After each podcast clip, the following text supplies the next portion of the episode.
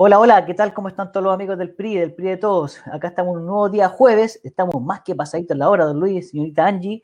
Están, son las 9 de la noche, ¿cierto? Con 14 minutos nos retrasamos. Yo les pido disculpas a todos los que estaban esperando ahí que ya saliéramos al aire. Pero acá estamos cumpliendo como debe ser, como todos los días jueves, con un gran, gran invitado nuevamente, alguien con el cual vamos a poder conversar de un montón de cosas que están ocurriendo hoy día en nuestro país, alguien que tiene una visión muy importante y que claramente nos va a ayudar a todo nuestro partido, eh, especialmente mirando lo que son las próximas elecciones. En la primera valla, que es la elección municipal, y luego tenemos otras tan importantes como son, cierto, también la de gobernador regional, la de, eh, parlamentaria y finalmente la presidencial que se aproxima a fines del próximo año. Como ustedes pueden ver, ya estamos acá, eh, nuestro equipo, ¿cierto?, de la oficina central de nuestro partido del PRI, y vamos a saludar a la señorita Angie Lozano. ¿Cómo está, Angie? Gusto verte y saludarte nuevamente.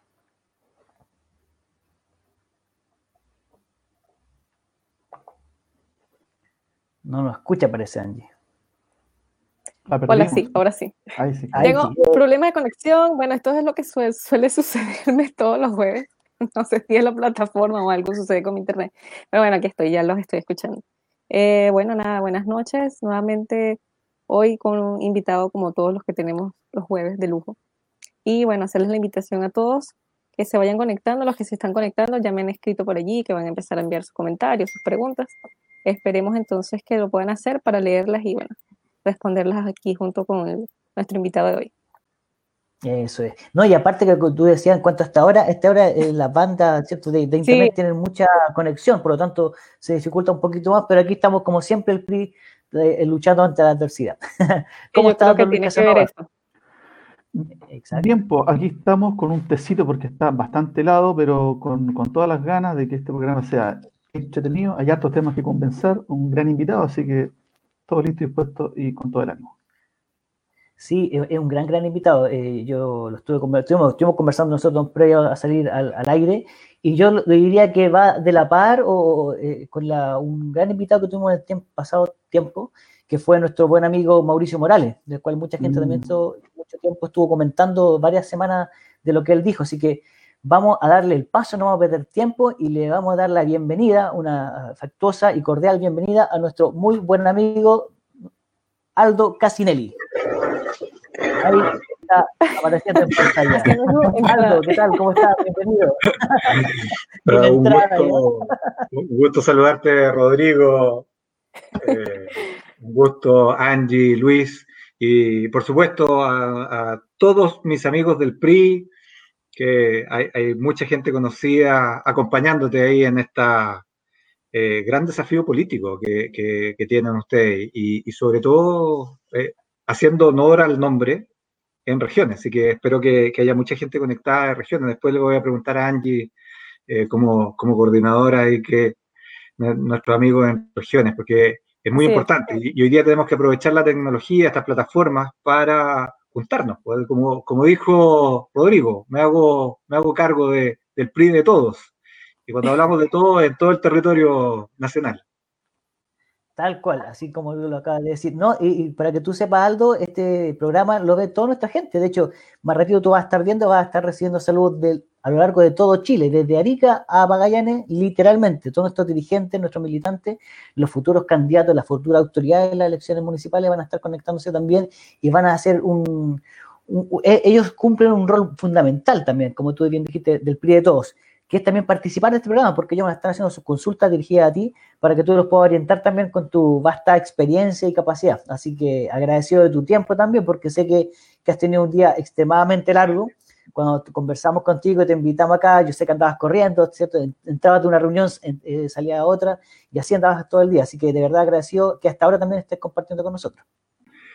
Suena, raro eso de, andar corriendo, eh, eh, siendo que estamos encerrados, pero, pero, pero en realidad es, bien agotador y, yo creo que le pasa a mucha gente. Obviamente, yo, yo sé que, que, tú, Rodrigo, estás en la misma situación, porque lo, lo hablamos hoy día en la tarde, después para ponernos de acuerdo, que estamos en reunión, reunión, reunión.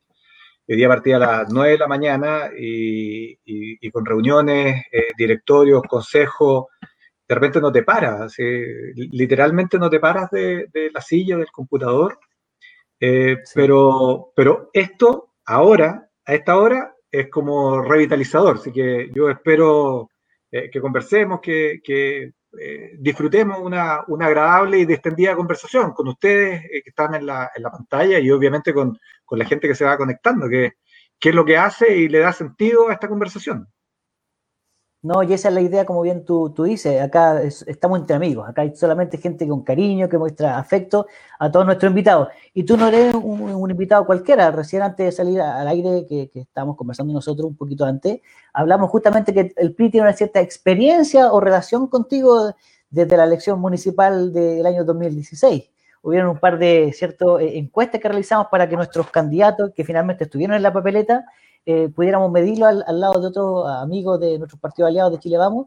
Y, bueno, a ti te, te, tocó cumplir un rol fundamental en ese sentido, así que nos acordamos de aquello también.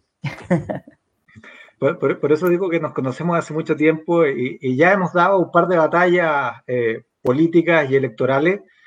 Eh, y, y, yo espero y sinceramente pienso que va a ser así. La próxima, esto va increciendo. Este es un camino que, que ustedes empezaron a construir hace un tiempo atrás y que ahora hay que ir consolidando cada día más eh, lo, que se viene. Cuando partimos, eh, lo que recuerda eh, Rodrigo, ahora como presidente, lo, conocí en esa época, ahora, ahora lo saludo como presidente, así que es un gusto y espero que, esto vaya consolidando. Yo, yo creo que ustedes ya, ya los desafíos que vienen son de otro nivel, no son los que teníamos en esa época. Así es. Como digo yo, el PRI ya se ha puesto el pantalón largo para hacer frente a todas las lindas desafíos que se vienen por delante. Y especialmente en un año como como, como el que estamos viviendo, con todo el problema ¿cierto? Del, estallido social. Luego nos encontramos con esta pandemia del coronavirus que ha sido realmente terrible para, toda la gente. Y, es complicado también comenzar a hacer política y, que la gente lo, comprenda, que el chileno común cierto y corriente que está en las poblaciones, que está en los barrios a lo largo de todo Chile, comprenda que es vital que los partidos políticos también tengamos la visión puesta en las futuras elecciones, porque también depende eh, de estas elecciones el futuro de ellos, las ayudas que ellos les puedan llegar, especialmente los gobiernos locales, que son las personas que están más cercanos a la, ciudadanía. Pero yo les quiero contar a todos los amigos que están conectándose poquito a poco a nuestra transmisión a través del Facebook Live, eh, quiero contarles quién es Aldo Casinelli Capurra. ¿ah? Es el segundo apellido, Capurra, ¿ah? italiano, por lo miremos. Capurro. Capurro. Anoté mal yo. Capurro. ¿ah? Aldo de Capurro, el quien es eh, administrador público y cientista político de la Universidad de Chile. Y estábamos hablando también de, yo estuve revisando tu, biografía un poco la rápida y veía que tiene un montón de, de, posgrados en distintos lugares. realmente impresionante tu, tu, currículum. Y aparte de eso, y también lo comentamos hace poco rato, fuiste uno de los decanos más jóvenes que podemos tener, yo creo, no sé si es la historia, pero, pero yo creo que anda por ahí cerca, ¿cierto? Fuiste el decano de la Facultad de Ciencias Políticas y de Administración Pública de la Universidad Central. ¿Y qué edad tenías ahí en ese entonces? Era muy joven. Eh, asumí con 33 años ese, e, e, esa facultad. En esa época era, era, era e, eso es para que empiecen a calcular, no les voy a decir en qué año fue, pero para que empiecen a calcular. Eh, no era muy normal que los decanos fueran tan jóvenes. Eh, y, mis compañeros del consejo del consejo de ancianos de la universidad del, consejo de decano eh, eran mucho eh, bastante mayores bastante mayores. Entonces era muy raro esto de que apareciera un personaje a las reuniones del consejo de decano que no que no peinaba canas todavía Claro que sí. Oye, Aldo, pero cuéntanos un poquito de ti, cuéntanos más allá de, la figura y el rol que te ha tocado a ti cumplir con, los partidos políticos, ¿cierto? Con, la opinión pública. ¿Quién es Aldo Casinelli? ¿Cuál es su historia de vida? cuéntanos un poquito más de ti para conocer a la persona, como siempre decimos nosotros acá. Mira, yo vengo de una, de una familia y, ahí eh, yo creo que Angie también tiene, tiene parte, parte de lo que voy a contar. Eh, mi papá es italiano era italiano, falleció, eh, eh, por lo tanto, y, mi abuelo también. Por lo tanto, vengo de una familia migrante eh, de manera directa. Yo, toda mi familia por el lado de mi papá, no, no, no, tengo a nadie en Chile, todos viven en Italia. Por lo tanto, eso, eso te marca en términos de, de, tu, de tu formación. Y además, como, como si no bastara que, que fuera extranjero, mi papá estuvo en la guerra. Entonces, esas experiencias familiares te, van dejando huella respecto de tu formación, el, tema del trabajo, cómo, cómo asumes los desafíos, la responsabilidad que tienes que tener. y, creo que, que, cuando uno eh, independiente del trabajo que uno tiene, estas son marcas, pero cuando tú lo llevas a la política, que tiene una lógica de, servicio público en esencia, de, estar haciendo lo que estamos haciendo hoy día, de abrirnos a, otros y, tratar de construir eh, en términos de cuáles son nuestras ideas y cómo a través de estas ideas tratamos de mejorar las condiciones de vida, eh, esa formación es muy importante, es muy importante, la rigurosidad, el tema de la disciplina, fue, fue importante, más allá de que uno obviamente se desbanda cada cierto tiempo, ¿no?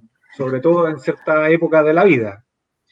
Y lo otro que, te diría que, creo que también es importante eh, en términos de, formación, eh, esto de, la familia que, uno tiene, es dónde uno se cría. Porque eso también te marca. yo, yo me crié en la República Independiente de San Miguel ese, es mi origen. Eh, estudié en San Miguel, eh, mis amigos son de San Miguel, he vivido, me, cambié hace poco, pero toda mi vida en San Miguel. Por lo tanto, cuando, cuando te dicen, eh, y, que fue parte de cómo creamos una campaña política, cuando te dicen la clase media o los grupos medios o el esfuerzo o el mérito, eso no solamente es un eslogan, sino que tú tienes que en el caso nuestro y en el caso de, varios, eh, yo, estoy seguro que, tú, Rodrigo, por lo que hemos conversado, Luis, Angie, muchos de los, dirigentes que hoy día están eh, en, la, en la pole position, en los más reconocidos, si tú te das cuenta, tienen esas características.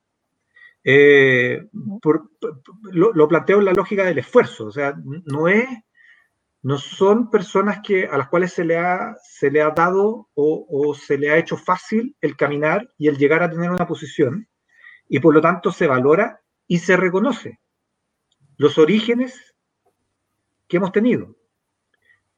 Y, creo que eso hoy día, a propósito de la pandemia, de todo lo que está pasando, o de lo que pasó en octubre, o de lo que venía pasando antes, cuando tenemos, tenemos un país que se modernizó de una manera muy rápida, pero que la movilidad social en un minuto se nos estancó. Y yo creo que muchos de, los problemas que tuvimos tenían que ver no solamente con, el tema del crecimiento, sino que tenían que ver con el tema de la movilidad, de, esta suerte de la promesa que teníamos, pero que no se, estaba, no se estaba ajustando con la realidad. Y ahí podemos tener distintas discusiones respecto de la realidad, la percepción, eh, las políticas que se estaban haciendo y, todo lo que, lo que implica entender eso para hacer políticas de futuro y cómo cambiamos eh, lo que se nos viene. Sobre todo pensando en que estamos hablando dentro de un partido político. Y, tomo tus palabras, Rodrigo, en una, cosa que, para mí es clave, y aquí se me, arranca la lógica de cientista político. Eh, los partidos son fundamentales para la democracia, para la formación de instituciones, pero además, y yo creo que eso es un elemento que, que yo vengo remando hace mucho tiempo, es que los partidos políticos tienen dos roles que son fundamentales, básicos, y que son la esencia de los partidos políticos, y que de repente se nos olvidó o quedó relegado, o algunos quisieron eh, hacer de esas dos funciones la crisis del sistema político, que es la formación de cuadros para gobernar y levantar temas para poner en la agenda política. Porque los partidos políticos, a través de su estructura, y, aprovecho que está Angie aquí porque eh, ella le corresponde también esto de la estructura, de, llegar hasta el último rincón del territorio y ver cuáles son las demandas de la población, dónde le duele a la gente. Y esos dolores se tienen que transformar en propuestas, y esas propuestas tienen que estar en la agenda política. Y para eso, ¿qué es lo que necesitas? Necesitas partidos políticos. Necesitas partidos políticos que tengan anclaje en la sociedad. Y de repente como que eso se nos olvidó. y algunos lo hicieron de manera, eh, yo diría, consciente. Mira, Qué, interesante. Estaba notando acá algunas cosas de las que has dicho eh, y, yo creo y, representar a la inmensa mayoría, si no a la totalidad de la gente que estamos en el, en el PRI, en este partido, ¿cierto? Que, que es un partido nuevo, un partido joven, como digo yo.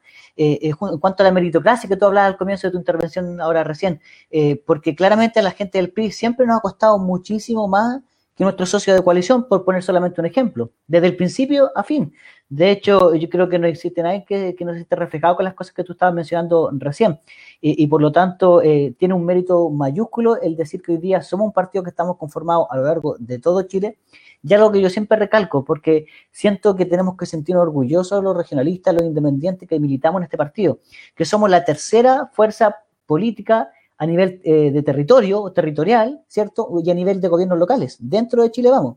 Porque muchas veces uno se deja llevar por la farándula política, como digo yo, ¿cierto? Porque aparecen algunos rostros en, la prensa, principalmente en televisión.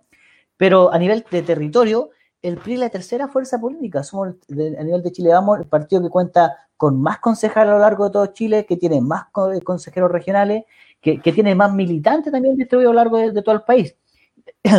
Perdón, y algo no menor, hubieron muchos eh, inventos, y lo digo no, en sentido peyorativo de la palabra invento, por favor. Eh, también en la política reciente, como partidos como ciertos ciudadanos, ¿cierto? Como el partido Amplitud, que por ejemplo Amplitud, alguien que venía cercano a nuestro sector, que en un comienzo partió con seis diputados, con una senadora, con personas que eran muy reconocidos eh, en todo Chile. Y sin embargo, el, tiempo que, que duró ese proyecto fue muy corto, muy acotado. Y sin embargo, un partido que está compuesto desde principio a fin por personas que eh, representan genuinamente al mundo popular y a, los sectores medios, que hoy día sean una fuerza política que podemos levantar ya mismo, desde un concejal en cualquier comuna de Chile hasta un candidato presidencial, sin tener que pedirle permiso a nadie, sin tener que buscar una firma, solamente la, la voluntad de las militantes de este partido para que eso esté ahí y de esa manera poder llevar la, la, idea del regionalismo, ¿cierto?, eh, en todo el país. Está, el, como dices tú, eh, corriendo, de, de, la pole position, estar corriendo alguna prueba, ¿cierto?, de, la Fórmula 1 para seguir con, con, ese ejemplo.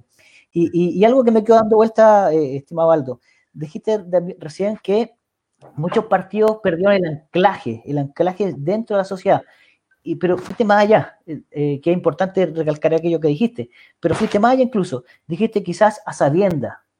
¿A qué te referías con eso? Porque, porque eh, no, no, no, nos tenemos que, perder ni, ni, engañar. cuando actuamos en política, actuamos por, una, por ideales, pero también actuamos por, por la lógica de buscar el poder. Entonces, ¿y, el poder para qué? Entonces, cuando tú dices, eh, el PRI tiene una identidad y tiene una disputa por el poder porque quiere instalar ideas que representan a una mayoría de chilenos que tienen ciertas características, que tiene que ver con el esfuerzo, que tiene que ver con una condición y que tiene que ver con esperanza. Y eso no, y eso es así, eso tiene que ser así en la lógica del poder. Pero cuando tú, y aquí digo, eh, eh, por eso digo con algunos personajes que a conciencia trataron de desanclar los partidos políticos de la población, porque es de esa forma el poder queda supeditado a cierta élite. Y por lo tanto, esa élite es la que distribuye el poder entre sí. Y ya, y yo creo que es parte del problema que le pasó a Chile, no en estos años, esto, que nos está pasando hoy día no es de un año de dos años, no es de este gobierno, no es del anterior, es un proceso que se viene dando. Entonces, cuando tú tienes, tú buscas el poder para, para acrecentar tu poder, sin tener la lógica de para qué vas a usar el poder, entonces creo que ahí es donde, es donde se, nos, se nos pierde esta, esta dinámica. Por eso digo que, que, los partidos políticos tienen un rol, son fundamentales para la democracia, pero tienen estos, estas dos funciones que son básicas y que son sus funciones originales. O sea, de repente, eh, esto yo podría estar diciendo, mira, estamos volviendo al 1800, que los partidos eh, en términos como partidos tampoco son tan, tan, tan antiguos, la democracia tampoco es tan antigua. Pero estos son los roles fundamentales, son los roles fundantes al perder eso, que es la esencia, perdemos esto otro. Y, yo te reconozco, Rodrigo, cuando tú dices eh, que el, PRI se pone los pantalones largos, no solamente por eso, sino porque eh, al, tener algo que decir, al tener una, una impronta ideológica, al disputar el poder, también está tratando de instalar una forma de sociedad. Y eso es muy relevante. Porque, porque ahí es donde está la, la honestidad política, que a veces se nos, se, nos, pierde en, esta disputa. Y yo creo que la, población se alejó de la política precisamente porque, porque veía esta, esta lógica de que era un sector, un segmento que, que, jugaba para sí. Y no, pues el poder, el poder tú lo necesitas para algo. Y de ahí que vienen otras, otras consideraciones que, podríamos entrar a, a, conversar, que a lo mejor pueden ser interesantes, pero es ¿Por qué, ¿Por qué quiero poder? ¿Por qué quiero ser gobierno? ¿Por qué quiero ser una mayoría social que se traduzca en mayoría electoral que me permita gobernar? Y esos elementos creo que, son también muy relevantes de discutir al interior de un partido. Aldo, eh, bueno, todo el mundo habla de la clase media desde hace, no sé, tiempos inmemoriales, ¿no? Eh, arma de campaña, todos los candidatos, ¿cierto? Eh, hoy día, digamos, ¿cómo, uno podría, más que, no sé, eh, identificarla, eh, cuál es el segmento que comprende hoy día electoral ese, esta, este, este rótulo, esta abstracción que es la clase media? Antes se decía que está en la EC, eso ya no existe. Antes se decía que eran los, digamos así, los partidos más nuevos, eso está en duda también. El PRI como que busca eso también, ¿no? Eh, acercarse a ese sector hoy día, si uno tuviera que hablarlo como, en, como una definición, ¿qué es, la, qué, es la clase media? ¿Hacia dónde va? ¿Cómo la captamos? ¿Cómo conversamos con ese segmento? Mira, eh, eh, es súper interesante lo que está planteando, lo que está planteando Luis, porque, porque hoy día, a propósito de lo que estamos viviendo, hablar de clase media va a ser sumamente complejo. Ya era complejo hablar antes de clase media, pero, pero me voy a remitir antes y después volvemos a la actualidad. Eh, se agrupa a clase media a, todos los sectores y tiene dos formas de hacerlo. Por nivel socioeconómico, que es la tradicional, que es un segmento que va de, X cantidad de recursos a tanto. Pero yo creo que, y, los estudios más, más avanzados en la materia, y que es lo que, a lo que yo eh, apelo para explicarte esto, y que fue lo que nosotros utilizamos en la campaña que además, si lo utilizamos en la campaña y nos resultó, quiere decir que no estábamos tan equivocados. Que, que la clase media, cuando nosotros nos definimos de clase media, no es por lo que tenemos, es por lo que pensamos, es por cómo pensamos, es por cómo nos sentimos, es por cuáles son los valores y principios que tenemos. Y por lo tanto, ser de clase media no es un tema de recursos, sino que es un tema de pensamiento y por lo tanto de adscripción. Nosotros nos nos eh, adherimos, nos, nos vinculamos, nos creemos, nos pensamos como de un sector dentro de la sociedad, de, un grupo. Y por lo tanto, yo creo que es el primer, la primera diferencia. Entonces, no es que vaya de 1.700.000 hasta 300.000 pesos, que es como tomar el, la estructura socioeconómica de este país y decir, eh, dónde está la mediana, dónde está la normal, o 10%, 10% el, el, primer decil o el segundo eh, y el décimo decil. No. E, eso creo que es muy básico para tratar de, entenderlo desde la perspectiva política, porque la, la, perspectiva política tiene, eso puede servir en economía, pero en política nosotros tenemos que ir mucho más allá, porque nosotros estamos hablando desde una lógica social, nosotros queremos representar a la gente. Y por eso que te hablo del modelo de, de adscripción, que, que, para mí es mucho más eh, eh, eficiente para entender este concepto.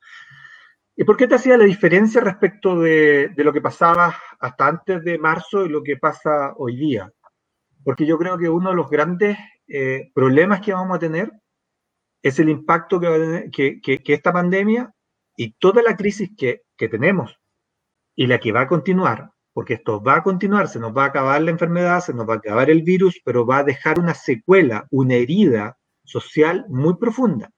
Y esa herida social tiene que ver con que grupos vulnerables, grupos que en los años 90, 80 y 90 estaban en la pobreza, que con mucho esfuerzo y con todo el trabajo que ya hemos hablado, lograron tener una condición de vida mejor, aquí hablamos de calidad de vida, y por lo tanto estamos hablando de, este bienestar subjetivo, de esta, de, esta, de, esta sociedad de segunda generación que nosotros estamos hablando, de este, para ponerlo en términos súper concretos, eh, eh, elementos como que el 70% de, de que, es un dato que, todos nosotros ocupamos y que es, muy entendible, el 70% de los jóvenes hoy día sean primera generación en la universidad. Bueno, ese es un esfuerzo del país. Eso, hoy día, esos grupos se van a ver impactados de manera muy violenta por lo que está pasando y por lo que viene. Esos que salieron y que crecieron al alero de acceder a bienes, a bienes, a, bienes que, que, son simbólicos, pero también materiales. Tener una, tener una casa propia o poder arrendar una casa o un departamento, eso es algo muy relevante. Para otros, tener un vehículo, tener un auto, irse de vacaciones, poder tener a sus hijos, algo que fue muy debatido en el gobierno anterior. Y, yo creo, y yo diría que fue la fractura que tuvo el gobierno anterior, que era que sus hijos pudieran estudiar en ciertas escuelas, colegios, donde los padres decidían, independiente si pagaban o no pagaban. Aquí no estoy, y, por lo tanto creo que el foco no era si pagaba o no pagaba, el foco era cuál era, cuál, y sigue siendo hoy día, cuál es la calidad de la educación, no es si lo paga o no lo paga. Porque no sacan nada con tener educación gratuita sin mala.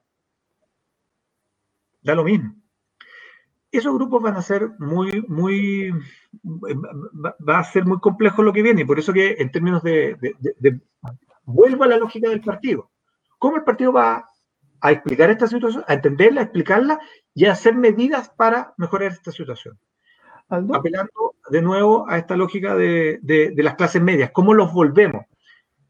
Eh, eh, estos grupos medios que yo siempre hago este ejemplo y, pongo una canción que, que algunos, eh, algunos le llama la atención que, yo la ponga como ejemplo, que es una canción del gitano Rodríguez, que es Valparaíso. Y que tiene una frase que para mí es magistral y que viene a, a explicar esto de una forma más poética de lo que yo lo puedo explicar. Que es que muchos grupos porque nunca he sido pobre, le tengo un miedo enorme a la pobreza. Entonces, tú imagínate a esos grupos que no han sido pobres y que miran eventualmente la pobreza. Pero también imagínate de los grupos que fueron pobres, que salieron de la pobreza y que ven enfrentarse hoy día la posibilidad de volver a ser pobres. Y sobre eso es donde nosotros tenemos que poner nuestro máximo esfuerzo, nuestro mayor empeño es evitar ese dolor a esa familia y a esas personas. Porque ahí es donde está el gran problema de, hoy día y de mañana. El problema más inmediato está ahí, en esos segmentos de la población. Es, dramático cuando, cuando uno los ve, cuando uno recorre, cuando uno los escucha. Y esto es donde yo te digo que la experiencia de vida se hace mucho más patente de haber, eh, y de nuevo aquí demostrando cuán viejo soy, de haber vivido la crisis del 80 y todo lo que, lo que sucedió en esa época. Las tasas de desempleo, el quiebre de empresas, donde tenías un Estado que no tenía ninguna capacidad de, ayudar a nadie.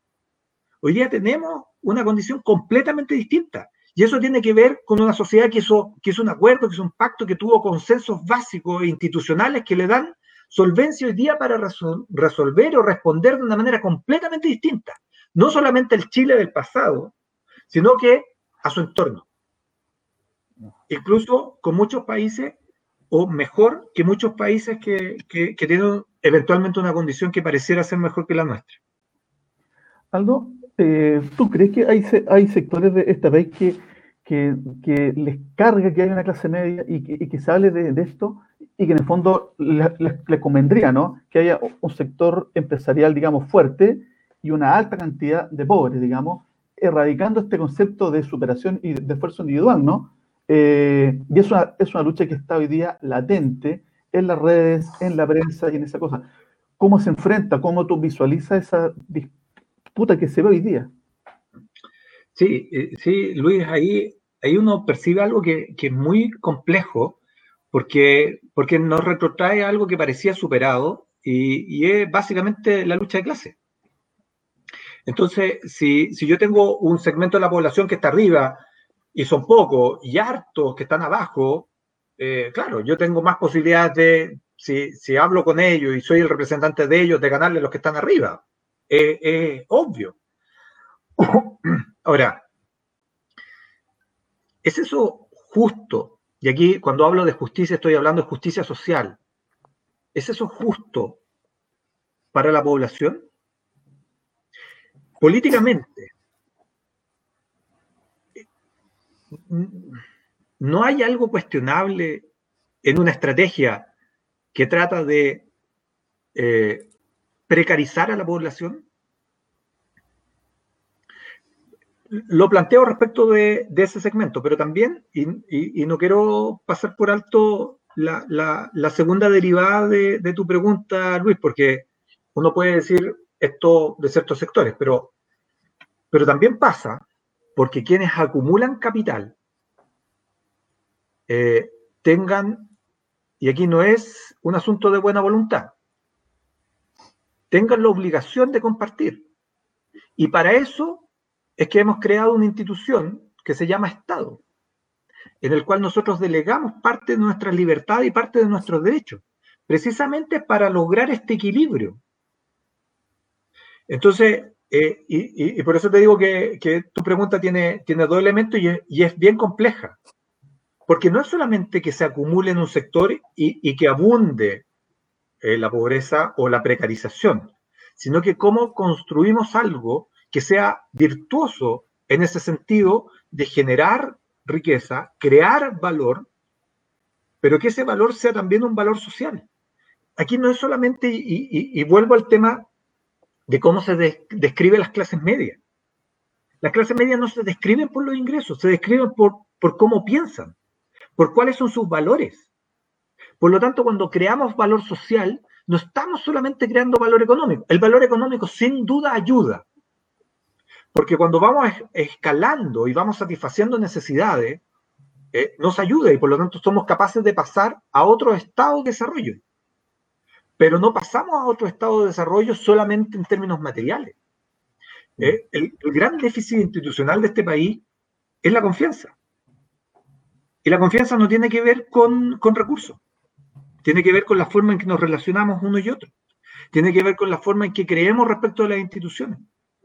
Y, eso, y eso también, eh, vuelvo a tu pregunta, es, parte de esta, de esta disputa que algunos están tratando de esforzar. Yo creo que este país no, no va en esa dinámica. No, cuando, cuando uno hace los estudios, que uno permanentemente lo está haciendo, eh, la, sociedad lo que apunta es, a la cohesión.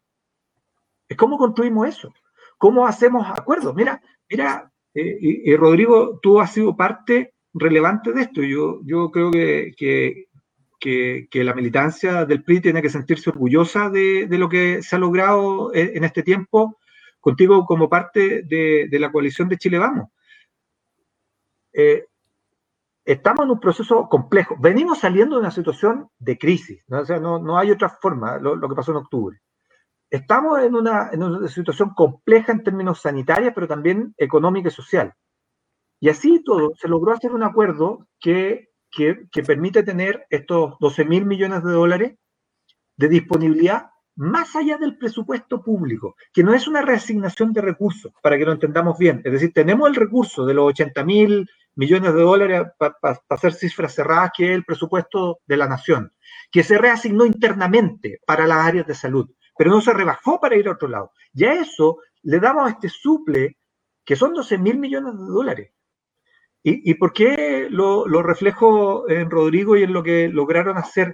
Porque ese acuerdo que partió con los economistas, con, la parte técnica, se, se, pudo eh, refrendar desde la parte política.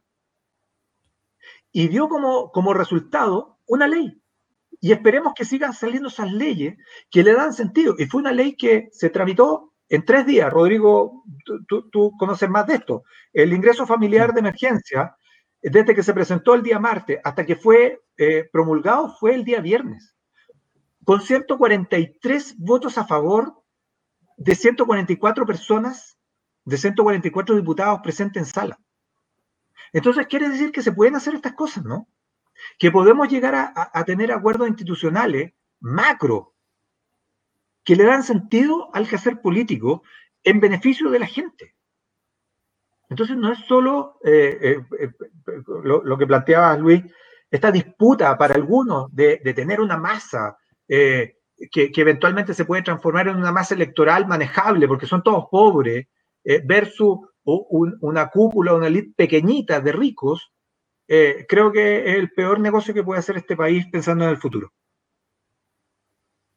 Alto. ya empezaron a, empezar los comentarios que nos hacen llegar desde regiones. Voy a ir leyendo algunos en los que te envían sus saludos y además ya tenemos preguntas. Así que eh, voy a ir leyendo poco a poco. Dice Pablo Pinto, región del Maule presente. Dice Jonathan Muñoz, el clásico de los jueves. Desde Talca, un abrazo.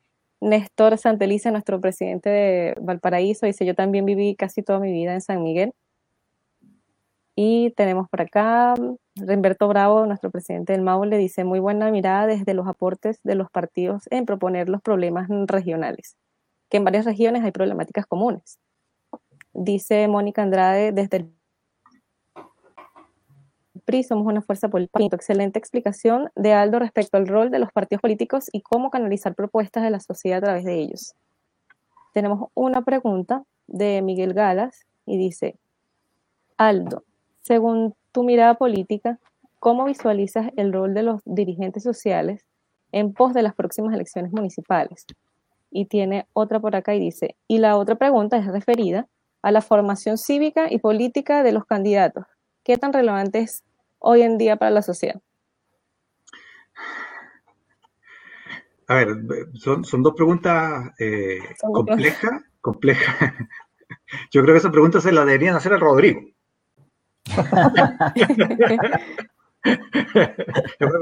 son de Rodrigo.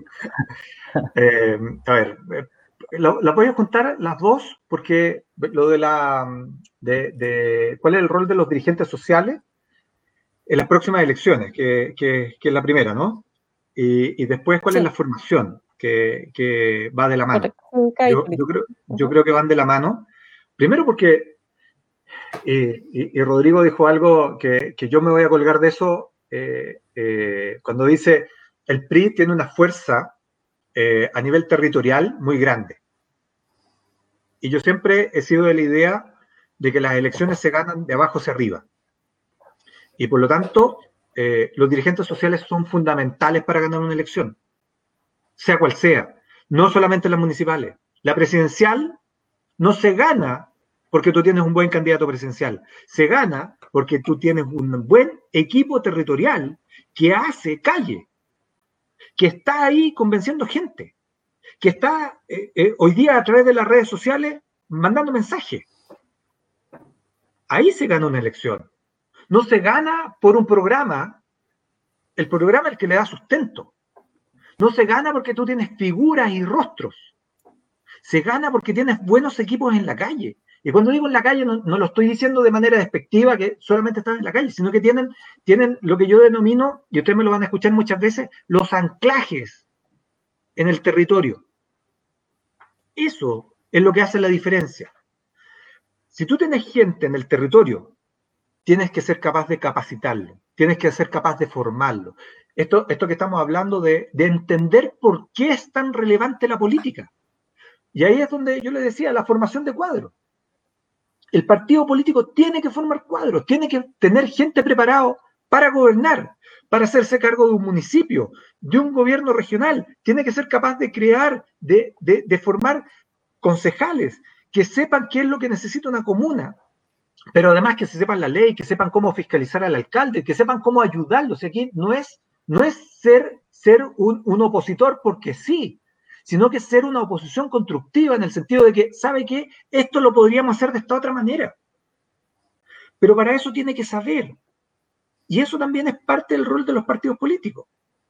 Formar sus cuadros. Cuando usted quiere ser candidato a algo, también se tiene que preparar. ¿O cómo cree que se hace la campaña? ¿Usted cree que la campaña se hace porque, porque es bonito? No. Hay un trabajo. Y cada vez las campañas se van a ir profesionalizando más. Usted puede tener un nombre, una marca, pero esa marca se pierde. Eh, yo parto mis charlas diciendo, eh, un candidato con una, un, mal candidato con una buena estrategia puede ganar. Un buen candidato con una mala estrategia está perdido. Así parto mis charlas cuando son de, eh, formación en, temas, no solamente de formación electoral, sino que las que yo hago de, comunicación y, y, temas políticos. Yo hago estrategia. Y se lo repito, un mal candidato puede ganar con una buena estrategia. Y un buen candidato puede perder, o lo más probable es que pierda con una mala estrategia. ¿Y a, qué estoy reforzando esto? Que hay que prepararse. El candidato, su equipo, no todos somos ni vamos a ser candidatos a algo, pero muchos de nosotros tenemos roles dentro del partido y dentro de una candidatura y dentro de un equipo. Tenemos que saber cuál es nuestro rol y formarnos para eso y los dirigentes sociales, yo lo vuelvo a repetir, son claves. Yo, yo lo planteo de esta manera y, y, entiéndanme bien esta, esta lógica, pero yo le digo que los concejales en una campaña, los concejales en una campaña, los dirigentes sociales en una campaña son como la infantería.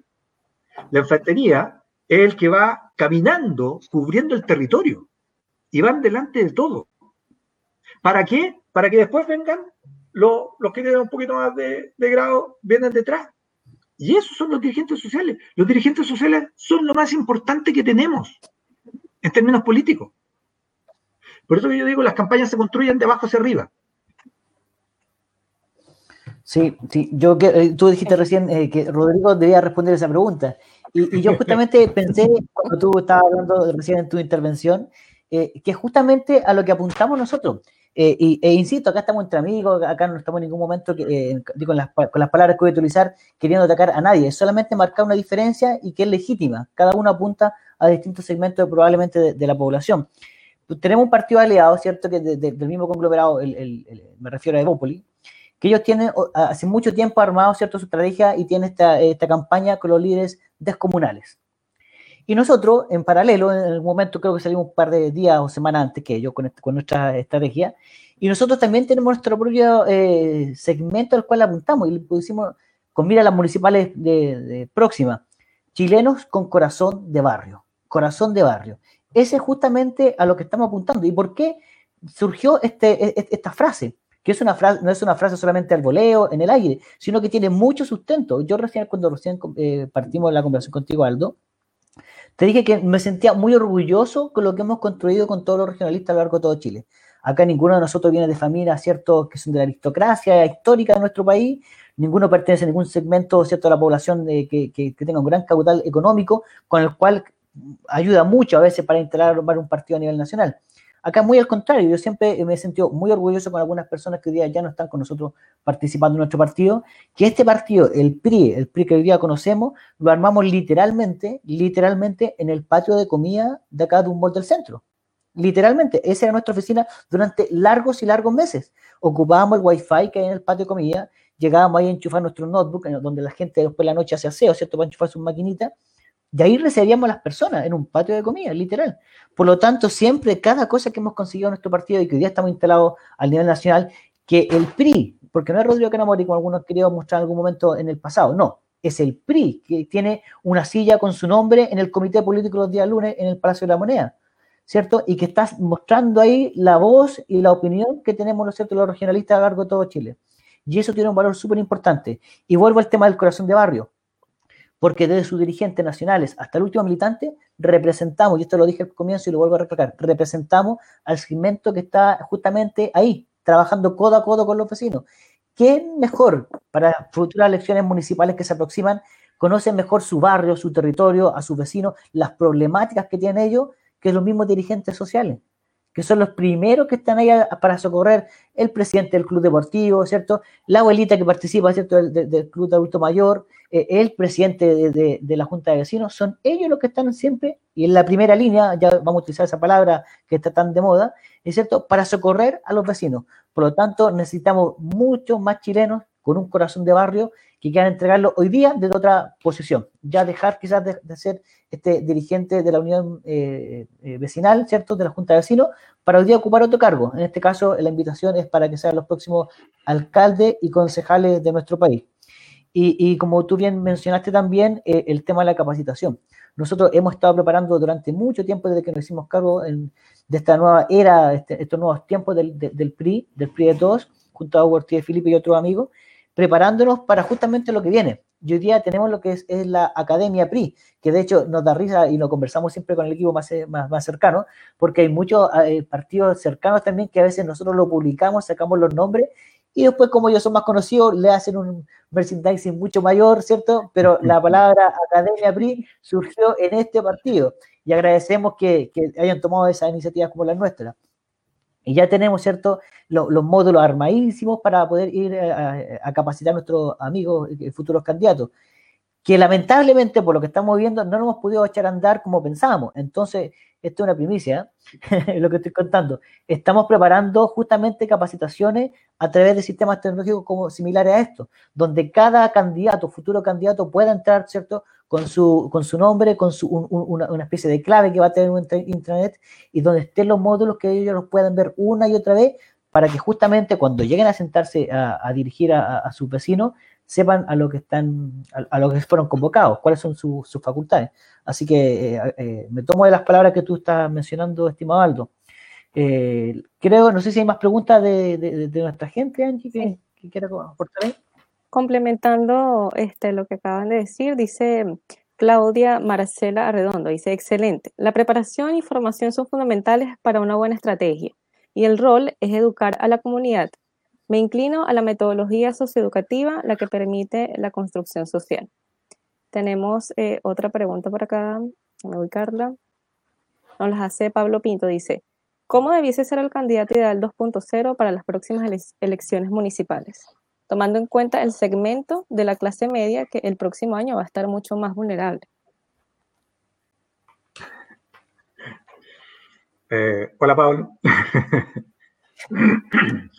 yo, no sé a quién pasarle esta pregunta, a Rodrigo o a Luis.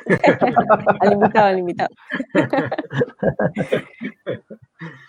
Eh, mira, eh, a ver, las próximas elecciones son complejas, no, no solamente por, por, por, la situación en la que vamos a vivir. Eh, solo recordar que lo más probable, esperemos, yo, yo, yo, estoy confiado que así sea, porque eso significa que, que, vamos, vamos retomando nuestro, nuestro andar, que en octubre de este año tengamos un plebiscito, es decir, vamos a tener nuestro, primera, nuestro primer encuentro electoral cívico. Y espero que resulte bien. Creo que, que sería muy importante, es muy importante para todos que un acto como ese resulte bien. Y, por lo tanto ahí vamos a tener nuestro primer ejercicio. Y después tenemos, y Rodrigo tiene más claro entre fecha y cantidad, pero tenemos ocho elecciones en prácticamente siete meses, entre elecciones eh, eh, nacionales, generales, como es la elección de alcalde, concejales, gobernadores regionales, presidencial, eh, parlamentaria, senadores, diputados y consejeros regionales. Y eventualmente entre medio vamos a tener elecciones primarias. Entonces, si te das cuenta el desafío que se viene para ustedes como partido, es enorme, es enorme. Entonces, cuando, cuando preguntas cómo, cómo es el candidato, cómo, cómo lo vamos formando, yo creo que aquí es donde, donde empezamos nosotros a, a identificar elementos que, es lo que están haciendo, que, es lo que anunciaba Rodrigo recién, de la Academia PRI. Eh, eh, formación, eh, profesionalizar las campañas. Yo esto lo, repito, lo repito, lo repito. Yo puedo, puedo mira, les voy, a mostrar algo, les, voy a mostrar algo. hay, hay dos cosas que van a ver inmediatamente cuando yo corra la cámara. nuestros amigos ahí para que, para que manden comentarios. Van a ver un pingüino, que no es lo que yo les voy a mostrar, que, es el que están viendo ahí a mi espalda. Les voy a mostrar algo que está al lado del pingüino y que, que para mí, al igual que haber sido decano, eh, porque yo vengo del mundo académico, esa es mi, es mi matriz eh, intelectual. Yo, yo, me gusta mucho, publico habitualmente en revistas, eh, pero lo segundo es lo que viene el ladito que tengo más allá, y que es un, un premio que, que, se nos entregó en Washington, que es por, por ser el, mejor encuestador latinoamericano, que a propósito de lo, de, lo que algún minuto conversábamos con, con Rodrigo. Eh, cuando todas las encuestas en Chile estaban desprestigiadas, nosotros armamos un modelo y armamos un modelo grande que se llama modelo de inteligencia electoral, que es profesionalizar la actividad política. Entonces yo, yo les decía, eh, ¿cómo es posible que un país que se desarrolló de tal manera en sus negocios, eh en, en, distintos ámbitos, en la política sigamos haciendo política del tuntún? Entonces les decía, no, puede ser. No puede ser que nosotros, eh, los candidatos, se busquen de cierta manera. Lo, que decía respecto de, algunos socios que tenemos. Eh, no, o sea, tenemos que ser más hábiles, tenemos que ser más inteligentes. Y por eso eh, denominamos a nuestro modelo modelo de inteligencia electoral y que busca, Pablo, juntar diferentes técnicas, eh, metodologías, instrumentos para indagar qué es lo que quiere la sociedad. Y yo voy a insistir con esto, que es de abajo hacia arriba. ¿Qué es lo que quiere la sociedad? Y en función de lo que quiere la sociedad, perfilar a nuestro candidato. Y desde ahí construir una campaña. Por eso yo hablé de la estrategia. Y cuando tenemos base, qué es lo que quiere la población, tenemos el, identificado el perfil, buscamos nuestro candidato, desarrollamos la campaña en función de una estrategia y de una táctica. Y así es como construimos esto que, que tú estás preguntando para las próximas elecciones, ¿cómo, ¿cómo es el candidato? Lo más probable es que en Talca o en Curicó o en Cauquene los candidatos sean completamente distintos, porque uno es desafiante de un alcalde que lleva dos periodos. No sé si decir tres todavía, Rodrigo, eso lo sabes tú mejor que yo, pero, eh, pero es un candidato desafiante. A lo mejor es, un, es, es, una, es una elección donde un municipio quedó libre. Va a ser otro perfil de candidato.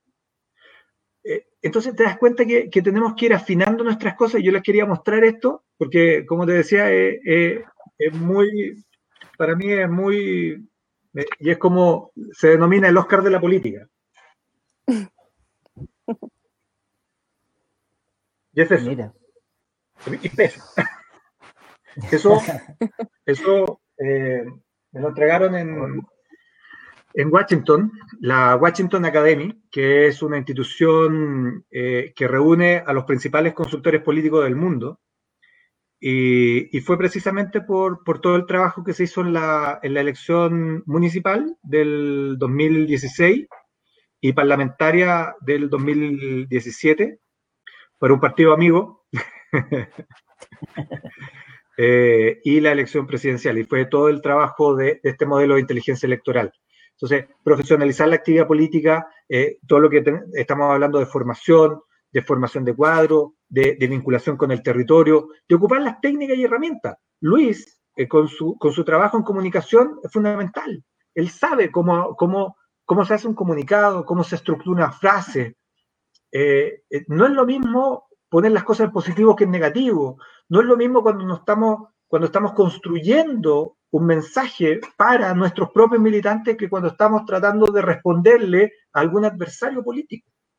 Entonces, todas esas cosas tienen, que ver y eso es lo que nosotros deberíamos estar, eh, y yo sé que ustedes lo están trabajando por el anuncio que, que me alegro que haya sido conversando conmigo que, que anunció esto eh, el presidente del partido. Algo, eh, bueno, en este, en este contexto de, de pandemia, de estallido, digamos, y de mucho puede que sea temor la palabra, pero ¿cuánto va a cambiar, tú crees, la, la conducta del elector? ¿Va a buscar eh, candidatos nuevos o se va a aferrar a lo que hay? Dado que en el fondo, como está todo tan líquido y todo tan, tan, tan complejo, ¿cuál tú crees que debería ser? Porque claro, uno no sabe cómo, cómo hacer, digamos, de, última, pero si hay un sedazo global, ¿no? De una conducta electoral que vaya a buscar candidatos nuevos o retener esto que hay, esto que nos ha costado tanto mantener estas décadas. ¿Cómo tú crees que va a ser esa, esa dualidad? Mira, yo, a ver, esto todavía tiene, como dijiste tú, tiene mucho por evolucionar todavía. Pero yo creo que, que, lo que estamos buscando hoy día, y digo estamos, porque soy parte de esta sociedad, es tener algún nivel de certeza. Eh, cuando se habla que las instituciones no están funcionando, es precisamente lo, lo que te está diciendo es que, es que eso que, que, sabíamos que funcionaba ya no funciona. Entonces, cuando te decía, deja que las instituciones funcionen, hoy día eso no, no, no, nos golpea. Y yo creo que los candidatos y el discurso debiera ir precisamente por construir certeza, porque hoy día tenemos incertidumbres totales en todos los ámbitos, no solamente en político, estamos hablando del ámbito económico. A ver, yo, yo eh, tengo el empleo suspendido y estoy apelando porque la empresa me hizo el sistema de protección del empleo, pero esto se termina en agosto. ¿Qué es lo que va a pasar en septiembre? ¿Voy a volver a la empresa? ¿La empresa va a existir cuando, cuando esto pase? Voy a volver a trabajar, estoy estudiando, estoy en la universidad, me inscribí con mucho esfuerzo, me gané una beca, tengo un, crédito con aval del Estado, estoy en la universidad, estoy online, ¿voy a poder seguir estudiando el próximo semestre? Eh, tengo un, un, negocito, entonces eh, tenemos un nivel de incertidumbre mayúsculo, tengo deudas, ¿los voy a poder pagar? ¿Voy a poder seguir viviendo en el departamento que, que arriendo o o que estoy comprando con mucho esfuerzo. Entonces, yo creo que, aquí es donde debemos empezar a construir certezas. Y por lo tanto, eh, yo creo que el candidato, el partido, el conglomerado, que le dé sentido a esas certezas respecto de la gente, es el que tiene un porcentaje importante de al menos adhesión. No sé si voto, porque acuérdate que son, son cosas distintas, pero sí por lo menos algún nivel de, adhesión respecto de lo que se viene. Vayan anotando los futuros candidatos. Ha, dicho varias cosas importantes Aldo hoy día, especialmente lo que se viene. Anoten, anoten. lo bueno es que este programa va a quedar aquí en la web, van a poder verlo las veces que yo estime conveniente, así que ah, atención. no, debería no, y por, por, por YouTube, por Spotify, por Internet, los vamos a bombardear con este programa, así que claro. cuidado. Angie, por favor. Los domingos eh, los suben allí en Spotify para que lo escuchen cuando crean conveniente y va a estar allí en, en, Facebook también. Oye, permíteme, Angie, antes te, interrumpo, pero, pero eh, estoy mirando acá eh, estoy, con, estoy con un ayudante aquí que, que, me indica, yo como soy medio, medio lento, entonces me indica aquí que, y, veo que hay mucha gente conectada, los saludo. Eh, y, y, lo digo porque esto que estábamos conversando de, de hacer territorio, de, de, hacer patria, de, estar eh, en, Chile, hay gente de Arica, Pablo, Cepeda, hay gente del Maule, de Talca. hay alguien de San Miguel que mandó saludos eh, eh, Néstor, lo, vi por ahí. Si, me equivoco, que me Hay, gente de Coyhaique, de Quilicura, eh, así que, oye, un gusto. Está la presencia regional. Esto es lo que yo te felicito, y los felicito a ustedes como, como parte de la dirigencia, pero también los felicito a ellos porque son, son los que hacen que el partido viva. O sea, que le, que le dé sentido a tener un partido. Porque, ellos son los que, los militantes, los simpatizantes, los adherentes, la gente que te vota. Ellos son los que realmente le dan sentido al partido. Por eso me, parece eh, estupendo y, aprovecho de saludarlo. Eh, Pablo Araya, lo, vi por ahí, compañero de, universidad, así que para que se porte bien. Patricio. Patricio ya la sí, le, le envía un saludo y también una pregunta. Sí, sí, vi. Dice. yo, creo que con los saludos la oportunidad. Sí, bueno, aprovechemos entonces de leer la, la, pregunta de Patricio. Dice, un saludo para Aldo, compañero de universidad. Dice, ¿hay algún modelo para mirar afuera? ¿De dónde quizá tomar alguna buena iniciativa con buenos resultados? Eh, hola Patricio, un gusto eh, hace, tiempo que, andamos dando vueltas por la vida. Eh, mira, yo, diría que depende, depende de, lo que queremos, de lo que queremos en respecto de política. Es decir, estamos hablando de política electoral, es muy difícil buscar, eh, buscar modelos porque se conjugan muchos elementos. Cuando yo les decía que tenemos que buscar eh, técnicas, métodos, eh, procesos, herramientas, tenemos que mirar cuál es la legislación, o sea, tenemos, si, si una elección de alcalde nos rige una legislación y por lo tanto el diseño de la estrategia y los instrumentos que vamos a tener es un tipo. En esa misma elección tenemos concejales. Este es un cargo uninominal, pero no es mayoría absoluta. Se maneja de una manera. Tenemos concejales, que es un sistema proporcional, con lista, que podemos tener lista al interior de la misma coalición. Hay un, dato, son hartos, son hartos candidatos. Yo imagino que, Rodrigo y todo tu equipo ya se está poniendo las pilas, porque son hartos candidatos. Eh, se maneja de una manera distinta. Es proporcional, eh, con cifra repartidora. Eh, cuando vamos a la elección parlamentaria depende del distrito, la magnitud del, del distrito. Son cinco, son ocho, son tres. Diputados que se eligen. por lo tanto, las estrategias, te das cuenta, son, son distintas.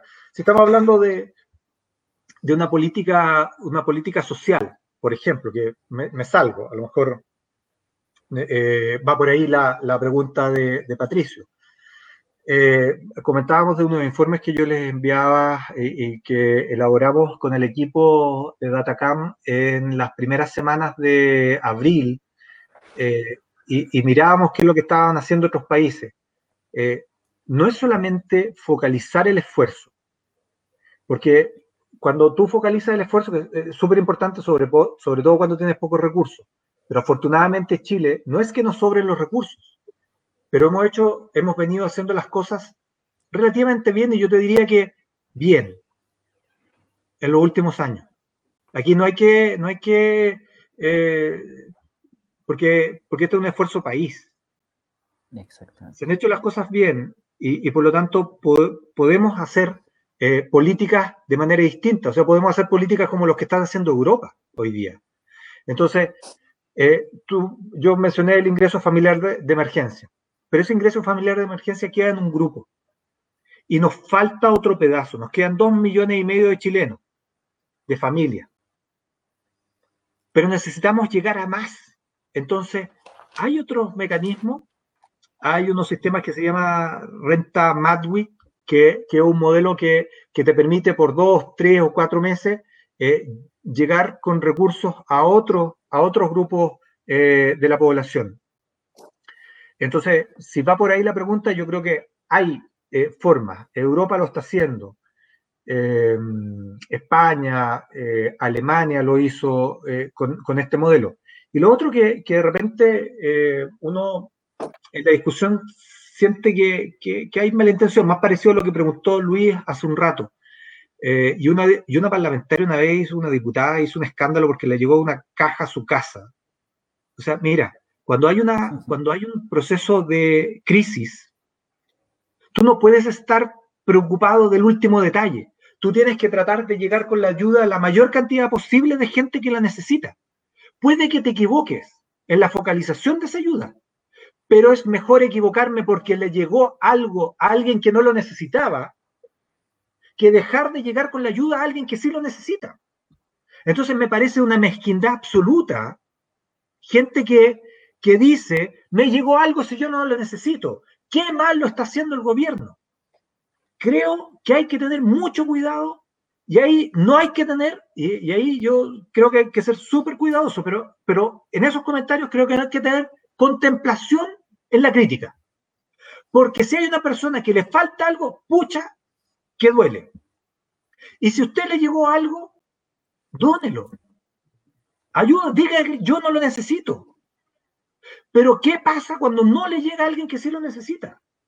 Y por lo tanto, en procesos de crisis, como los que estamos viviendo, donde tenemos que reaccionar rápido, donde no tenemos las bases de datos para llegar absolutamente, y aquí los dirigentes vecinales son fundamentales. Yo prefiero equivocarme porque le llegó algo a una persona que no lo necesitaba que equivocarme porque no llegué con algo a una persona que sí lo necesita. Estamos en una situación muy compleja. Y creo que eso es clave eh, en este tipo de política. Focalizar, sí, pero a veces tenemos que ir un poquito más allá y tenemos que ampliar por, por algo que les decía. Hay grupos que salieron y que siguen siendo grupos vulnerables y que un minuto, una crisis como esta, los devuelve a una situación de, contracción muy grande. Y no podemos dejar que, que esos vecinos, que son mis amigos, eh, le, lo pasen mal. Si podemos y tenemos las posibilidades de mejorar su condición. Mm. Importante las cosas que ha dicho, que ha dicho Aldo recién, eh, eh, también en esta última intervención. Eh, yo estaba, yo cuando miro para acá abajo es porque estoy anotando algunos torpeos. Acá, acá estoy con los torpeos porque hay cosas que me hacen juicio de, las que tú dices, entonces las voy anotando para, para después poder conversar contigo y hacer algunas consultas. Y referente a lo que estaba mencionando recién, qué importante es reconocer lo que hemos construido como país. Y no me refiero solamente a lo que hemos construido nosotros de Chile Vamos, los partidos que estaban de antes, que existiera Chile Vamos, sino también a los partidos que están en nuestro eh, vereda de al frente, digamos, ¿cierto? En nuestro adversario. Yo creo que gran, gran eh, explicación tenemos de lo que estamos viendo hoy día en el mundo político es porque la gente, mi, mi opinión, porque la gente de la concertación ellos mismos no reconocieron el tremendo trabajo que realizaron durante tantos años. Ellos gobernaron durante muchos años este país, ¿cierto? Maya que teníamos ideas distintas, Maya que estamos en una vereda opuesta a ellos, pero todos participamos de esos gobiernos también, pues la oposición de ese entonces, que somos nosotros, también colaboramos con ellos. Pero sin embargo, llegó un momento que fue cuando se forma esta nueva mayoría, ¿cierto? Que ya no existe tampoco, que duró solamente un, gobierno, y ellos no supieron reconocer el gran trabajo que realizaron para que hoy día, como tú decías al comienzo, cuando recién comentábamos varias cosas, tengamos la capacidad para ir en ayuda de la población en medio de una pandemia tan grande como la que estamos viendo a nivel mundial. Pero eso no nació porque, gracias al Espíritu Santo, siento que soy muy, muy creyente, sino porque hubieron muchas personas trabajando con distintas ideas, inclusive personas de la, izquierda, de la izquierda, como el Partido Comunista, que de una u otra forma están ahí día ahí, ¿cierto?, entregando con su idea. Pero es importante, ¿y por qué digo esto? Porque también hoy día está muy de moda criticar al gobierno, a nuestro gobierno, más allá que uno también lo ha hecho, porque claramente el gobierno también se ha equivocado. Y, corresponde decirlo, una crítica constructiva para que ellos puedan eh, enmendar el rumbo en algunas determinadas cosas. Pero tampoco creo que tenemos que comprarnos, porque sí, eh, la crítica al, al voleo, como se dice popularmente, sino que también salir a defender las cosas que se están realizando bien. Hoy día todo el mundo habla que, que prácticamente el gobierno lo ha hecho muy mal en el manejo de la pandemia desde el punto de vista sanitario, y sin embargo nadie se atreve a decir que prácticamente, o lo dicen, ¿cierto?, en una frase chiquitita, que tenemos la tasa más baja de letalidad eh, eh, de todo eh, Latinoamérica, por lejos, y también en gran parte del mundo. La tasa de letalidad de las personas que se están muriendo o a consecuencia del COVID es muy baja. hasta el día de hoy, países desarrollados, ¿cierto? Que vimos Francia, Italia, España, las personas morían porque no tenían ventiladores mecánicos. En Chile el presidente lo dijo y esa promesa se ha cumplido. Hasta el día de hoy nadie ha fallecido porque no hay un ventilador mecánico. Por lo tanto, es importante también que nosotros valoremos las cosas que como sector, como gobierno, hemos desarrollado. Dicho eso, estimado Aldo, te quiero hacer una consulta. Y que está relacionado también con la pregunta un poco que tú mencionabas, eh, o la respuesta que tú le dabas a nuestro amigo eh, Ayala, eh, que en la nueva contratación del PRI, hace un tiempo atrás, así que gran, gran, gran refuerzo para lo que se viene para adelante. Ahí vamos a estar trabajando junto a él en un centro de estudio que estamos preparando, que es nuestro centro de estudio Proposición. También queremos tener la, idea y un grupo de profesionales capacitados que nos vayan nutriendo de, este alimento tan importante para, la esfera eh, pública. Nos hemos visto enfrentados dentro de Chile, vamos, voy a llevarlo nuevamente la discusión a Chile, vamos, eh, con distintas visiones, lo cual uno agradece porque es importante y eso enriquece la discusión y finalmente la idea. Sin embargo, en el último tiempo hemos visto algunas críticas que se lleva un, gran amigo para nosotros, eh, para todo el PRI, especialmente también en, el ámbito eh, personal, me refiero al presidente de Renovación Nacional, a Mario de Bordes, que ha llegado un poco, ¿cierto?, a mover lo que es la tradicional eh, derecha de, antaño. Él ha mostrado una visión distinta, una visión, yo, según yo, mucho más social y más cercana a realmente lo que ocurre en las poblaciones. Voy a repetir lo que yo he dicho ya en dos oportunidades, esta va a ser la tercera, no me avergüenzo de decirlo. Vimos una izquierda durante mucho tiempo, ¿cierto?, que dan un discurso hablando de los pobres, de los más desvalidos, y sin embargo han actuado totalmente al revés muchas veces. Y eso no ha llegado finalmente con las políticas que corresponde de manera real, como ellos lo pregonan, eh, a, la población. Pero por otro tiempo, por otro lado, por mucho tiempo, vimos una derecha que yo he dicho es indolente.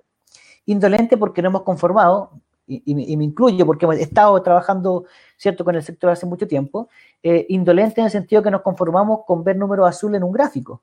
Y sin embargo, lo, que no hemos comprendido bien es que finalmente ese gráfico, ese número azul, tiene una consecuencia con un nombre, con un apellido, con alguien que está eh, hoy día pasándolo muy mal.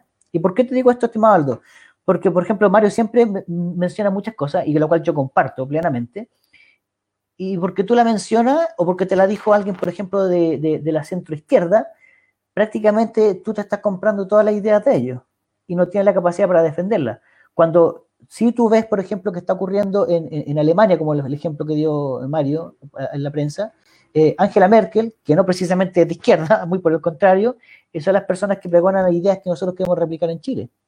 ¿A qué se debe, crees tú, eh, que hayan ciertos sectores dentro de Chile Vamos que quieran tener todavía esta especie de foto, ¿cierto?, que no se mueve con la idea. ¿Y por qué cada vez que tú quieres hacer algo distinto, finalmente terminan tus propios socios, tu propio sector, tildando que prácticamente le estás comprando todo el discurso a la gente de, la oposición. Lo que puedas decir. ¿Puedo quedarme congelado, así como que, se paró la imagen, así como que se cortó el internet? ¿Sabes por qué te eh, esta consulta? Porque tú recién hablaste de, algunas cosas que están ocurriendo, hablabas de, la renta ¿Cuál fue la frase que tú no, la encuentro el detalle? Pero hablaste de alguna idea. Exactamente. Es parte de la renta básica universal. Exacto. ¿Y por qué no las tomamos? Si existen y se han visto que, son, que funcionan. Mira, voy, a partir por algo que, dijiste que, coincidimos, lo había dicho y, tú lo dices más de, manera más estructurada, como, corresponde a alguien que preside un partido, yo soy más despelotado.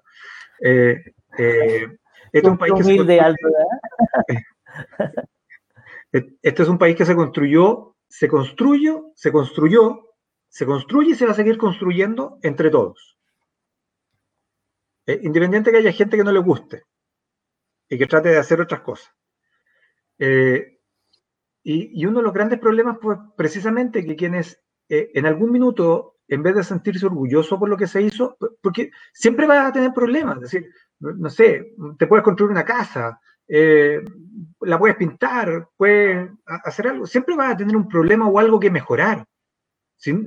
No hay nada perfecto. Y lo que fue perfecto ayer dejó de serlo hoy día y, no lo va a ser mañana. Entonces, un sector político renegó de lo que hizo. Y, cuando comenzamos a hablar que, fue parte de esto de, los grupos medios, de la superación de la pobreza, o sea, no nos olvidemos que en los años 90 eh, teníamos tasas de, pobreza del 50%. No nos olvidemos que, eh, la pobreza la medíamos como pobreza absoluta en términos de dólares per cápita para alimentarse y cantidad de calorías. O sea, de eso hablamos.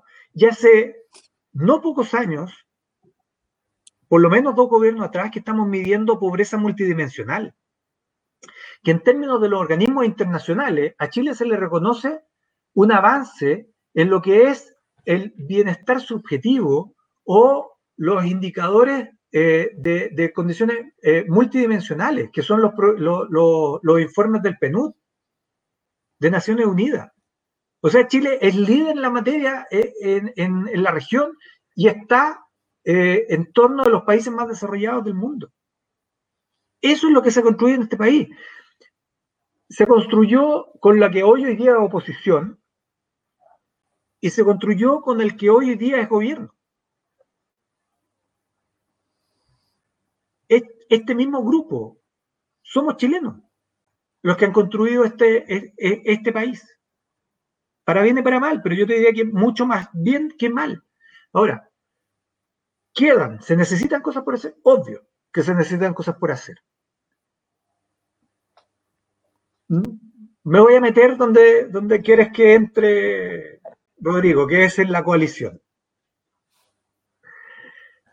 Eh, yo creo que, y, lo tengo escrito en una tesis eh, eh, hace un tiempo atrás en, una investigación que hice, eh, me voy a ir desde lo, más académico a, lo más político.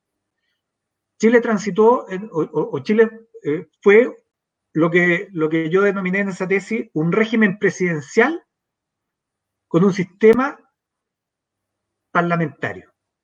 Algo que, que es una locura. Pero eso era.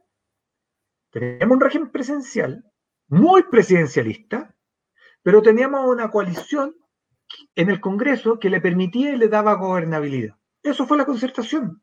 Y durante cuatro gobiernos fue muy exitosa en ese modelo. 20 años. Y tomó un modelo económico que no lo desmanteló, lo fue acomodando y le dio sentido. Y por eso superamos la pobreza y tenemos 10, 12, 8% de pobres. Y, lo que yo les decía de medir la, la pobreza multidimensional y no, o pobreza relativa, y no pobreza absoluta, como se mide en términos de calorías. Nuestro, imagínense, teníamos temas de, de hambruna y hoy día tenemos un problema de obesidad, no solamente porque se coma mal, sino porque se coma mucho a veces. Tenemos eh, alimentación en los colegios, tenemos cobertura en nivel de, educación. Tenemos, e, es la única cosa, es la única cosa que en la OCDE estamos arriba, arriba, arriba, en términos positivos, en la cantidad de matrículas de educación superior. Estamos dentro de los países top 10. Pero esto pasa por tener discusión política y discusión política de verdad. Dentro de Chile Vamos, Chile Vamos a una coalición y lo vamos a entender así, y que tiene hoy día cuatro partidos que reflejan cuatro miradas de pensamiento. Una más economicista, una más social. No me voy a meter en un partido individual, pero lo voy a dejar en, términos de coalición. Y eso es lo que le da riqueza a esta coalición.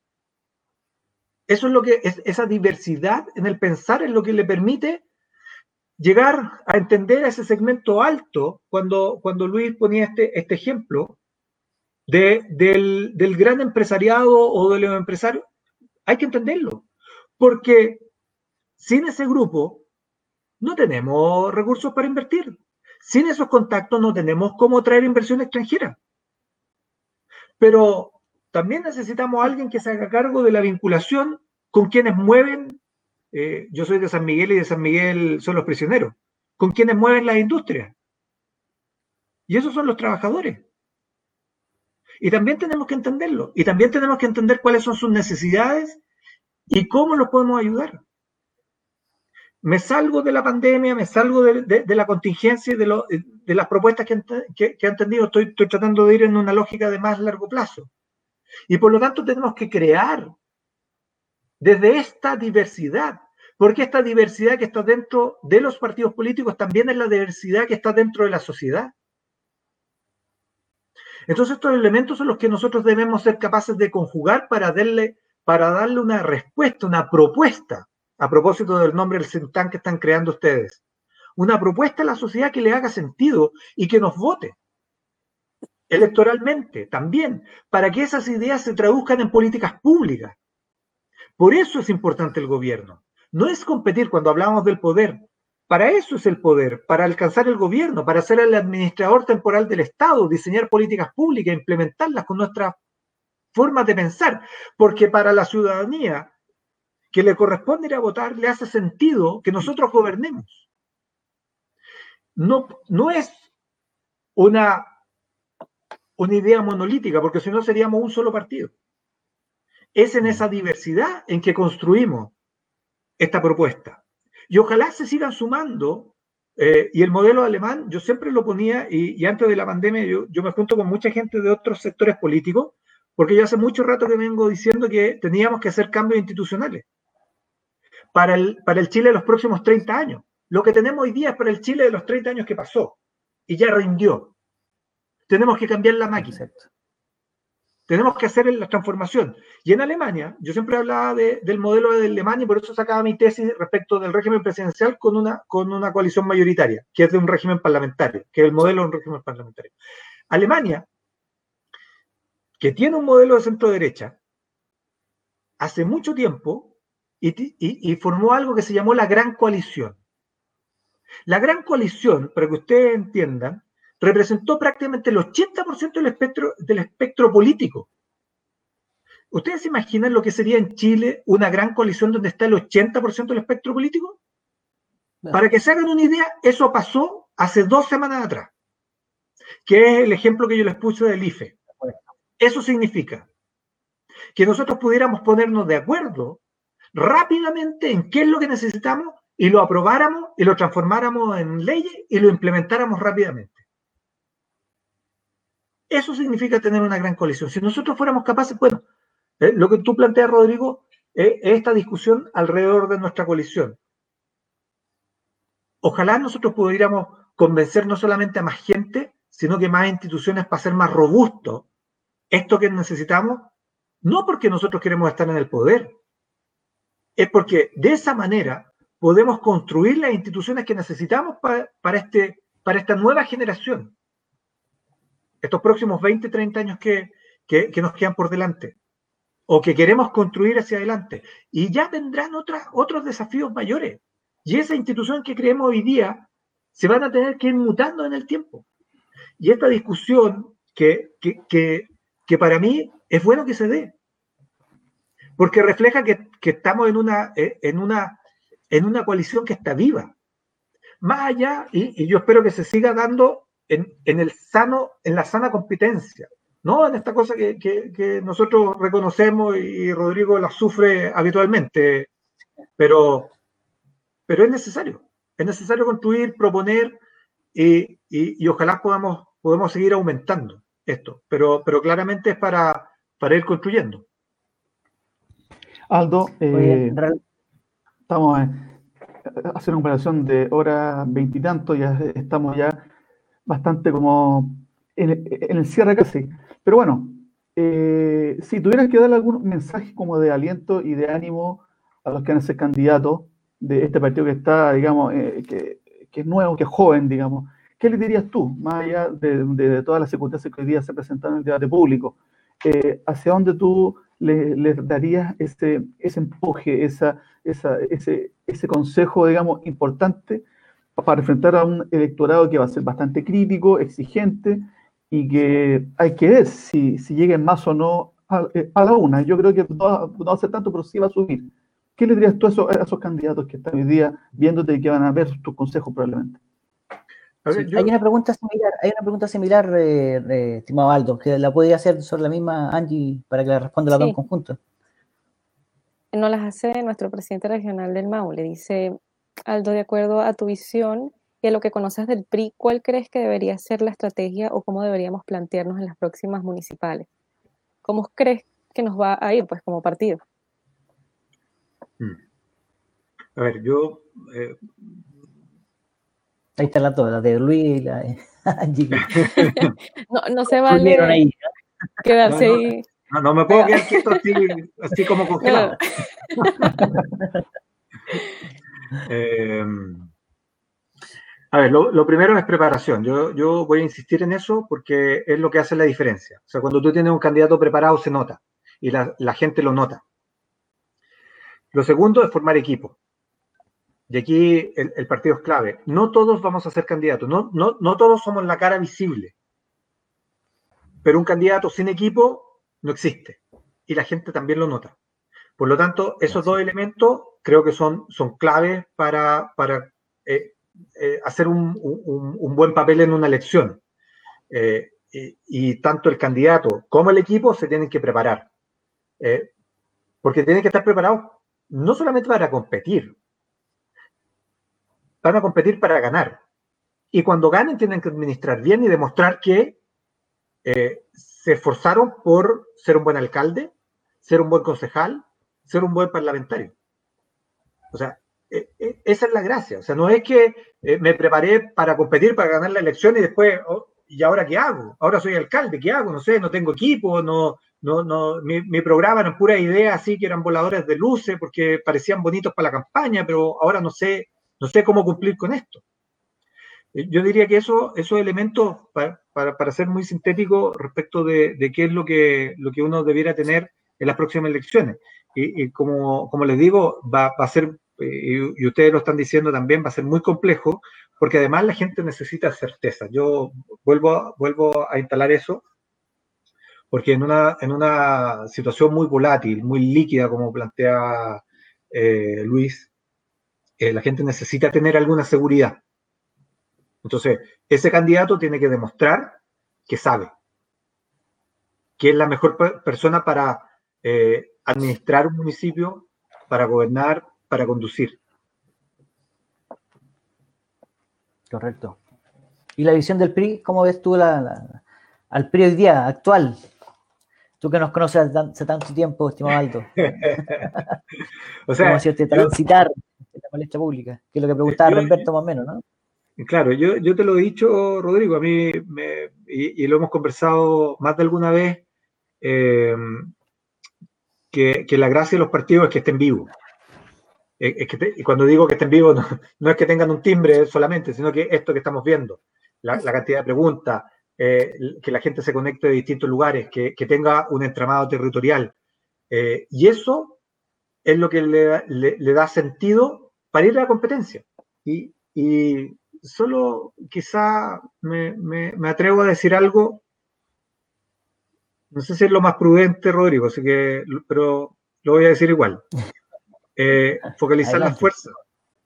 Focalizar las fuerzas. Tienen fuerza, eh, y, yo sé que tienen fuerzas en ciertos, en ciertos sectores, eh, que es muy potente. entonces, de repente, dar el salto que viene es un salto importante. como tú lo dijiste, un partido que, que se instaló a nivel nacional solo un dato, hay 26 partidos registrados en el servicio electoral, 26 partidos. Eh, de esos 17 partidos, solamente en los últimos 8 años. Hay, hay ganas de crear partidos políticos, pero no todos los partidos tienen capacidad ni, de instalarse a nivel de, del territorio. Y eso creo que es lo que hace la diferencia. Por eso te, a lo mejor soy imprudente en decirlo, pero pero focalizar la fuerza eh, puede ser una buena estrategia. Creo que es muy relevante y para nadie imprudente, estimado Aldo. Acá los presidentes regionales lo conversamos siempre y, le soy franco. Uh. El, presidente está siguiendo mi técnica. Yo, soy el que me tiene, que, tiene que quedar congelado. El viejo, la técnica. el viejo truco, el viejo truco. Mira, Parece que fue demasiado imprudente. bueno, ¿qué hacemos? Eh, esperamos que Rodrigo vuelva. Eh, ya sabemos que hay un problema allí de conexión porque sigue estando conectado. Hay harto saludo de, mucha gente. Yo, insisto, les quiero agradecer que hayan tenido la paciencia de, primero la invitación que, me han hecho ustedes y la paciencia de escuchar, de, interactuar, de, mandar saludos, de, saludarse entre ustedes. O sea, también eso es muy importante, de, verse, de, hacer comunidad, de, tener un grupo de, gente que tiene un, objetivo común eh, dentro del partido. Lo es súper, súper interesante. Eh, estoy leyendo una, pregunta de, Juan Ramos de, Rancagua, ciudad que también tengo, tengo algún vínculo. Eh, se apunta, el foco debería ser apuntando a la clase media, de la cual se habla que ha sido la más desprotegida desde el estallido más esta pandemia. Eh, claro, eh, lo hemos conversado como, como clase media, pero, pero también entendemos que, que esa clase media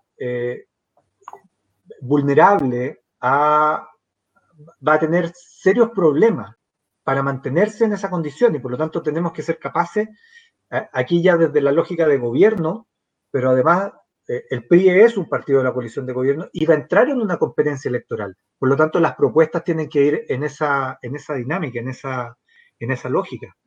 Por lo tanto, creo que es muy importante ver cómo eh, territorialmente porque no es lo mismo lo que está pasando, por ejemplo, vi una persona que, está conectada desde Coyhaique. No es lo mismo lo que está pasando en Coyhaique que lo que está pasando en Santiago. Eh, no es lo mismo lo que pasó en Osorno, por ejemplo, o lo que está pasando en Araucanía. Los desafíos son distintos. Los desafíos producto incluso de, esta pandemia son distintos.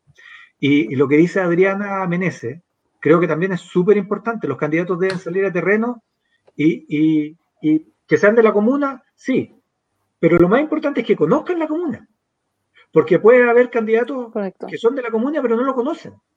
Porque su trabajo siempre lo han hecho en otro lugar. Entonces, tienen que conocer el territorio donde, donde van a ir a la competencia. Yo creo que eso es súper importante. Don Rodrigo. Sí, ¿cómo que se Yo tengo problemas con la internet. Sí, tengo problemas con la internet, no sé si se escucha bien, porque usted se me quedó la imagen pegada. Y de hecho me conecté y me di internet con el teléfono. Estábamos ah, pensando que estabas utilizando la estrategia de quedarse pegado. Para no responder. sí. No, lo que yo le mencionaba, que, importante lo que mencionaba Aldo, y, en cuanto a ser franco y decir las cosas, y en cuanto a, la focalización que tú recién nos mencionabas. Eh, si nosotros no somos capaces de levantar una cantidad importante de candidatos a las municipales, claramente el trabajo territorial que estamos realizando en esa región en particular, sin mencionar ninguna, eh, va a ser bajo. Va a ser bajo las probabilidades que tengamos para la futura elección, que es una elección muy importantísima, que es instalarse con uno de los, de los regionalistas, los independientes en el Congreso. Por lo tanto, la focalización que eventualmente, con el dolor del alma, diríamos, en algún momento tomar, es decir, acá hay que apostar con mayor eh, ímpetu que en, en otro lugar. Por lo tanto, ahí va la invitación que le hemos realizado constantemente a nuestros presidentes regionales, a nuestros dirigentes, de que se esfuercen por levantar la mayor cantidad de candidatos y no solamente alcaldes, a concejales, porque son finalmente los que están en el territorio con los vecinos trabajando en el día a día. Entonces, eh, eh, eso quería mencionar eh, en cuanto al tema de la focalización que mencionabas también, estimado Aldo.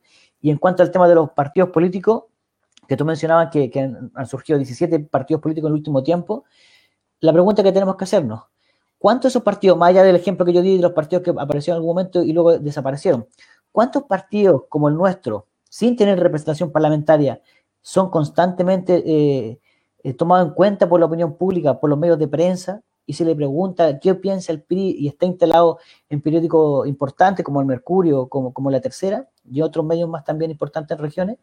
Entonces, ahí está el valor agregado del trabajo que hemos estado desarrollando desde nuestra perspectiva, todos en el PRI, desde el último dirigente, el, lugar más remoto, hasta sus dirigentes nacionales y todos los que componemos este partido. Pero para eso, para mantenerlo y para seguir creciendo, es importante el trabajo hoy día eh, desde la base y principalmente pensando en lo que viene por delante, que son eh, eh, la fuerza electoral, que hoy día claramente es la que tenemos que rendir examen prontamente, prontamente.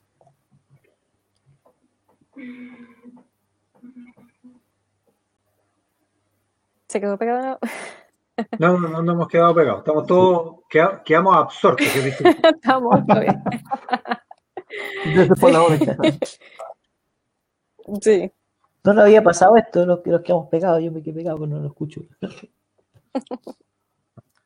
yo, pues, mientras estaba reconectándote, Rodrigo, yo le, daba gracias a la gente que está conectada. Veo ahí a Pablo Erika, un, lugar que tú sabes, Rodrigo, que, que tengo muchos sentimientos con, esa región también. Eh, Curicó, Pablo, Pablo Pinto, ahí también nos, estaba saludando. Yo, yo creo que esto es lo que le da vida al partido y, es lo que hay que aprovechar. Sí, bueno Aldo, este, creo que hay problemas, sigue Rodrigo con problemas de conexión. Y bueno, nada, agradecerle a todos aquellos que se han conectado el día de hoy. Ha sido bastante eh, productiva. Muchas personas han comentado, están bastante contentos, dicen que ha una clase magistral académica. Y bueno, agradecerte por esta valiosa conversación, de verdad que seguramente muy valorada por, nuestros dirigentes y militantes. Y por compartir con nosotros parte de tu conocimiento y bueno, de tu visión política que verdad nos, nos hace bastante para eh, redireccionar las cosas, ¿no? No sé si, si Luis quiera agregar alguna otra cosa. No, es que tengo la misión ingrata de, cerrar el programa porque se nos cayó Rodrigo secula seculorum. Así que, nada, pues darte las gracias, Aldo. Ha sido una conversación extensa, interesante con todos los temas. Así que nada, pues el día de mañana, ya en campaña, te pedimos nuevamente una entrevista. ojalá que estés para que conversemos en el fragor de la batalla todos los temas que están en este momento. Así que, nuevamente las gracias. Este, este paso se va a ver en el canal de, de YouTube, Spotify, en todas partes. Así que te vamos a ver bastante estas últimas dos semanas, Aldo. Así que nuevamente, muchas gracias Y nada, pues. Eh, el, próximo jueves eh, vamos a estar con otro, con, con, otro gran invitado, así que estén atentos a, a, todas las redes que estamos aquí en vivo en todo el país. Así que Aldo, muchas gracias. Chao Andy. Y nos vemos nuevamente para conversar sobre otros temas de política. Que esté muy bien. Nos vemos, que esté muy bien. Igualmente.